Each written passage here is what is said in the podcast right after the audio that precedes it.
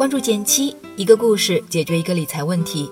在公众号搜索“减七独裁，简单的简，七星高照的七。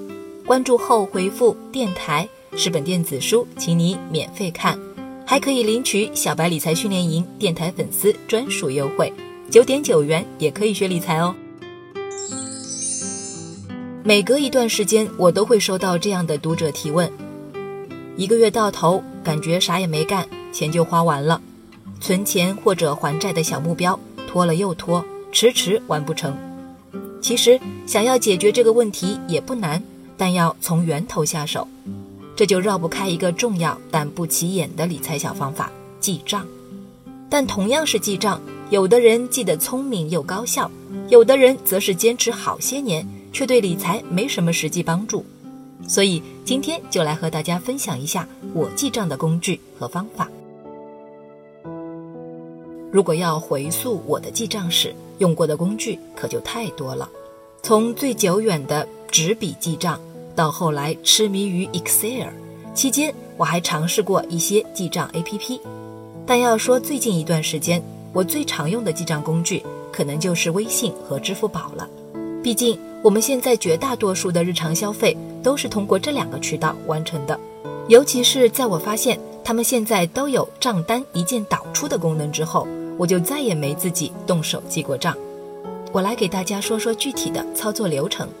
先说微信，界面右下方选择我，然后选择支付、钱包、账单，最后选择导出，直接在手机上就能操作，最多可以导出三个月的数据。导出的都是通过微信支付和转账的明细，进出都有，不仅很详细，而且也有分类，特别方便后续复盘。再来说说支付宝，支付宝稍微麻烦一些，如果需要导出 Excel 账单，需要电脑登录官网。登录官网之后，找到对账中心，然后选择账单下载，导出的内容总账和明细也都有。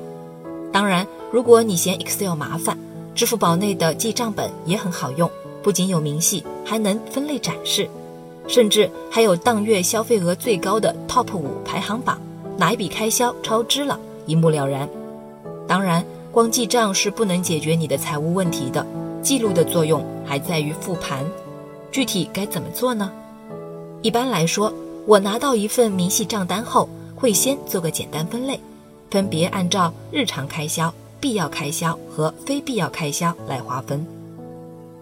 日常开销就是你一日三餐的必要花费，必要开销是除三餐外，房租、交通、话费、水电煤这一类每月固定开销，而非必要开销则是扣除必要生活开支外的其他开销，比如周末聚餐、临时购买等等。分类完成之后，你就能对个人的日常开销做到心中有数。接下来就是在各个分类里寻找你的拿铁因子了。新来的朋友可能不熟悉这个词，我再解释一下。拿铁因子是指我们每天生活中像买杯咖啡这样可有可无的习惯性支出。这个概念源自一个故事：一对夫妻每天早上一定要喝一杯拿铁咖啡，看似很小的花费，三十年累积下来，竟然达到了惊人的七十万元。所以。越早分析自己的收入和消费，就能越早省钱。你也可以试着找找生活中那些常见的拿铁因子，自己有没有？比如每天午饭后的一杯咖啡，或者看到促销就买的衣服，或者是付了钱却迟迟不用的健身卡等等。有了这个基本概念后，就对照自己的消费情况，看看到底哪些部分是可以节省的。具体怎么做呢？拿我身边一个朋友的真实案例来说，他原本也是个月光族，老不明白自己的钱都花去哪儿了，于是就按以上步骤给自己的账单做了个分类。如此一来，他马上就找到了自己的拿铁因子。首先是他的日常开销，他的办公室在上海市中心，一日三餐全靠外卖，早饭平均十元一顿，午饭和晚饭平均二十五到三十元一顿。如果点个沙拉或者日料什么的，可能要到四十元以上。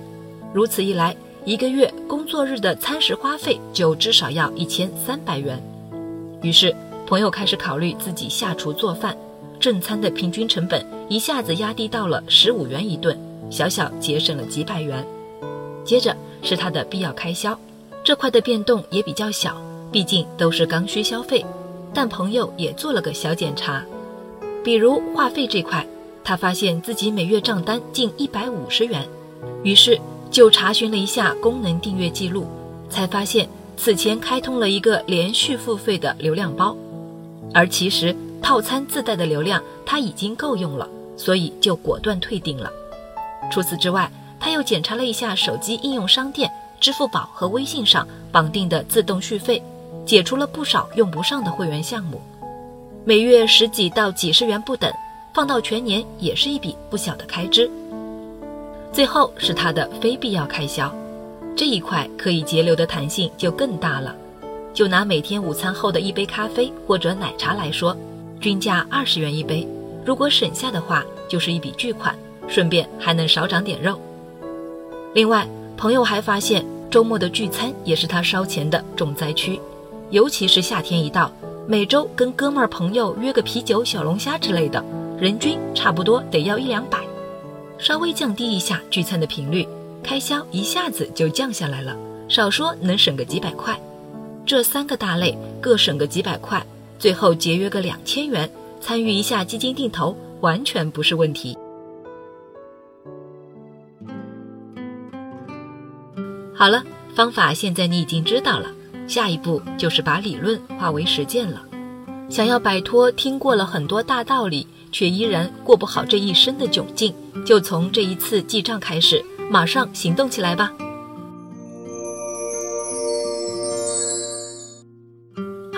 今天就到这里啦。右上角订阅电台，我知道明天还会遇见你。微信搜索并关注“减七独裁”公众号，记得回复“电台”，你真的会变有钱哦。